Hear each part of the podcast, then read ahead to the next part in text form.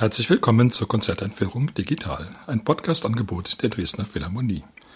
Mein Name ist Albert Breyer, ich bin Komponist und möchte Sie in die Konzerte am 13. und 14. Januar einführen. Auf dem Programm stehen die Suite aus der Oper Die Liebe zu den drei Orangen von Sergei Prokofjew, das Violinkonzert in D-Dur von Peter Tschaikowski, die Suite Pelléas und Melisande von Gabriel Fauré und die Suite Bacchus und Ariadne von Albert Roussel. Die Dresdner Philharmonie spielt unter der Leitung von Stéphane Denève. Solist ist Nikolai Seps Snyder.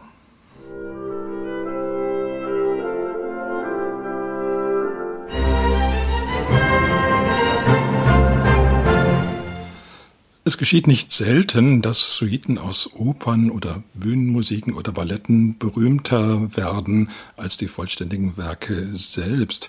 Das ist ja auch nicht unbedingt zum Schaden des Komponisten. Manchmal ist es doch so, dass solche Bühnenmusiken zum Beispiel auch Nummern enthalten, die vielleicht nicht so attraktiv sind. Die kann man dann einfach weglassen. Manchmal ist es auch so, dass Opern eben dann doch Längen aufweisen. Das wird natürlich alles dann in solchen Suiten Suiten nicht spürbar. Die Suiten werden doch nach dem Gesichtspunkt ausgewählt, dass da einfach die besten, die erfolgreichsten, die interessantesten Stücke zusammengestellt werden.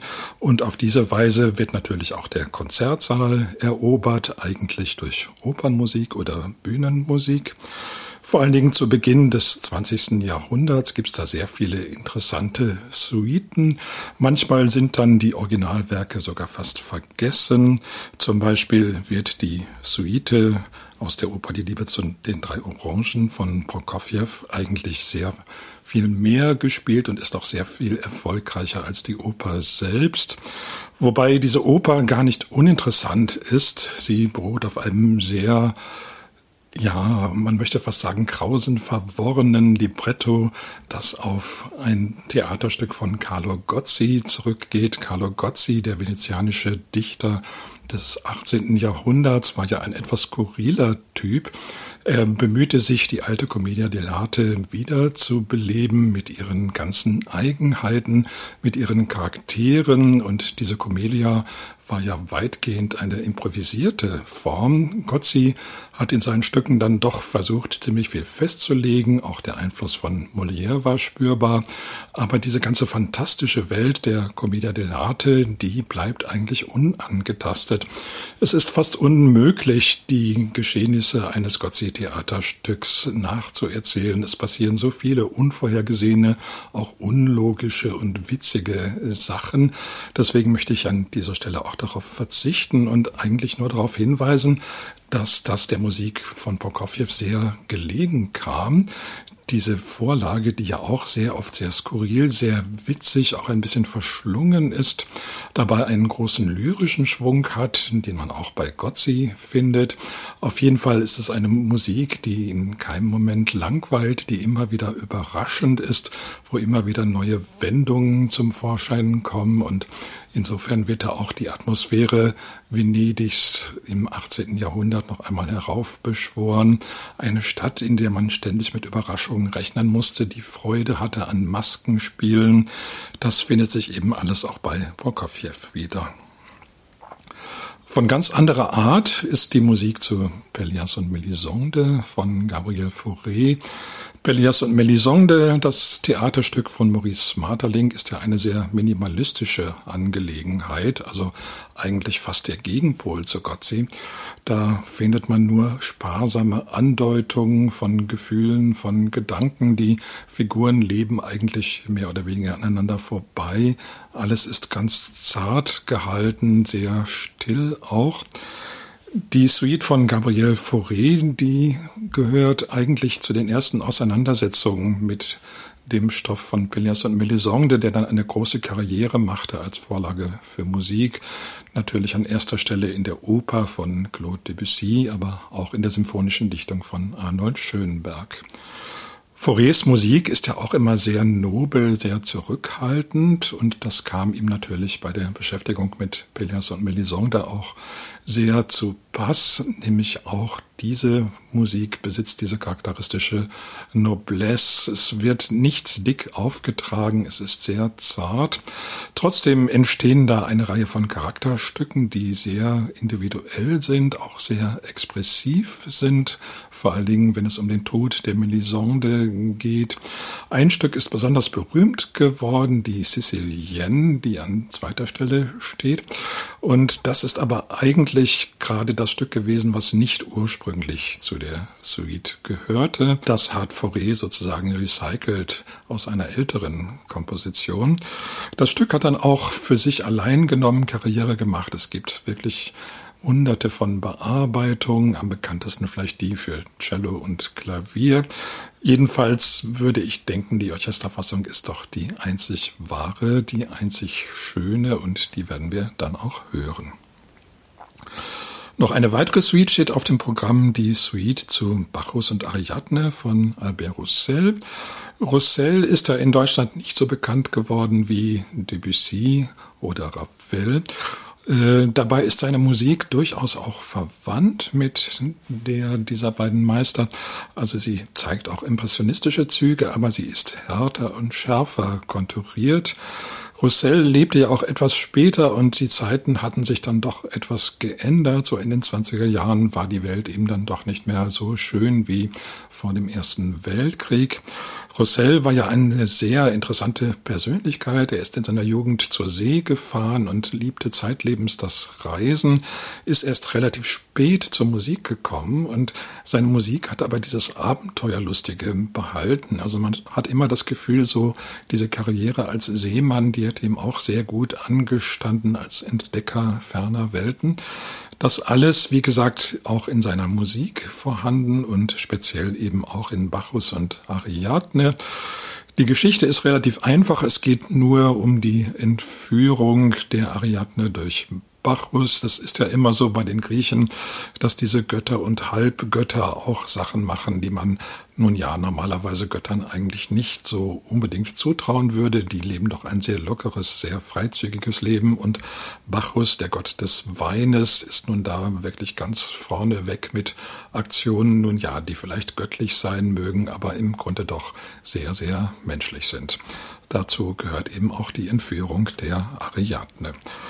Bei Roussel ist das eine sehr spannende Angelegenheit, eine Musik, die sehr farbig ist, auch sehr stark rhythmisch akzentuiert. Und man mag vielleicht vergessen, dass es im Grunde eine antike Vorlage ist. Die Musik klingt dann doch in vieler Hinsicht auch sehr modern, auch heute noch. Für das Ohr ist das eben genauso ein Abenteuer, wie es für Roussel selbst seine Seefahrten gewesen sein mögen. Ein Violinkonzert steht noch auf dem Programm, das berühmte Violinkonzert in D-Dur von Peter Tschaikowski.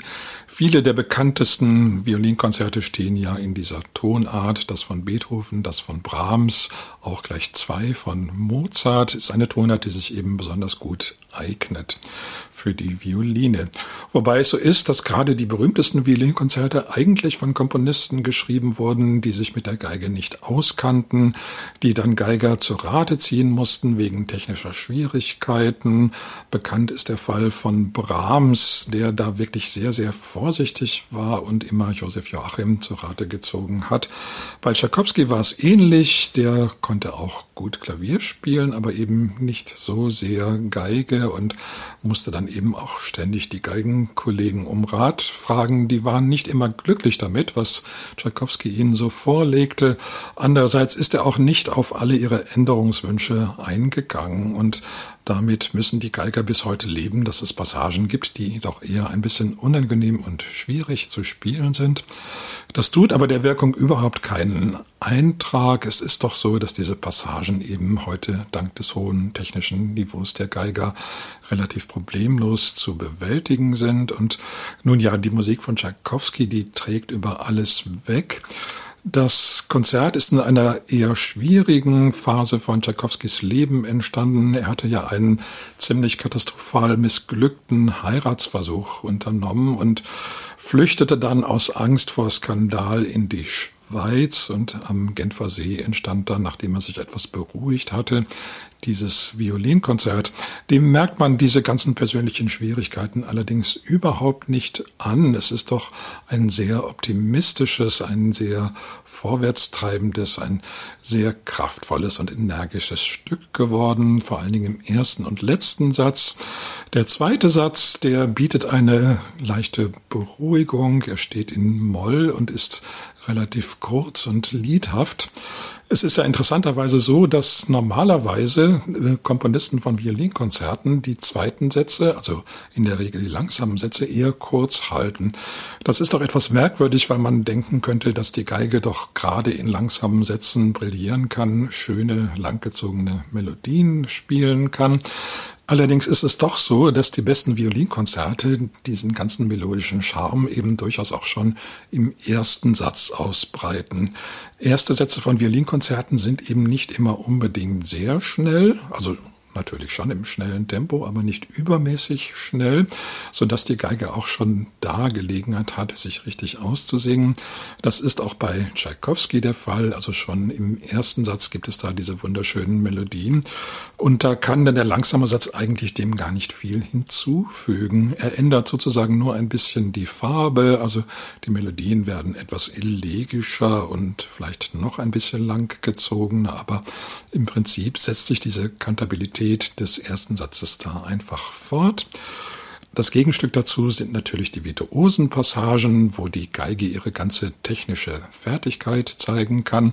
Vor allen Dingen der letzte Satz, der ist damit gespickt, der ist auch besonders, naja, man möchte fast sagen, robust. Also die Geige, die wird jedoch mit einem ziemlich kräftigen Zugriff behandelt. Das hat nicht allen Hörern gefallen. Es war sogar davon die Rede, dass Tchaikovsky die Geige grün und blau schlägt. Nun, ja, so ganz so schlimm ist es nicht. Sie ist dann durchaus noch heil am Ende des Konzerts. Vor allen Dingen Eduard Hanslick, der Freund von Johannes Brahms, der war in seiner Kritik von Tschaikowskis Violinkonzert doch sehr, sehr hart und nahm da kein Blatt vor dem Mund. Und es war klar, dass ihm das überhaupt gar nicht gefiel. Glücklicherweise hat sein Urteil dann doch keinen großen Einfluss gehabt. Das Publikum stutzte zwar zunächst auch etwas angesichts der doch ziemlichen Neuheit dieser Musik, aber hatte sich dann doch ziemlich schnell daran gewöhnt und heute ist Tchaikovskis Violinkonzert unbestritten eins der ganz großen Konzerte. Man denkt überhaupt nicht mehr daran, an die verschiedenen Probleme, die eben die Geburt dieses Stückes begleiteten. Das ist ja vielleicht auch das Schöne an der Musik, dass sie eben sehr oft unter Schmerzen geboren wird, aber dann eine Gestalt annimmt, wo man von alledem gar nichts mehr mitbekommt. Zum Abschluss noch einmal der Hinweis auf die Konzerte. Sie finden statt am Freitag, den 13. Januar, und am Samstag, den 14. Januar um 19.30 Uhr im Kulturpalast Dresden. Ich wünsche Ihnen viel Freude.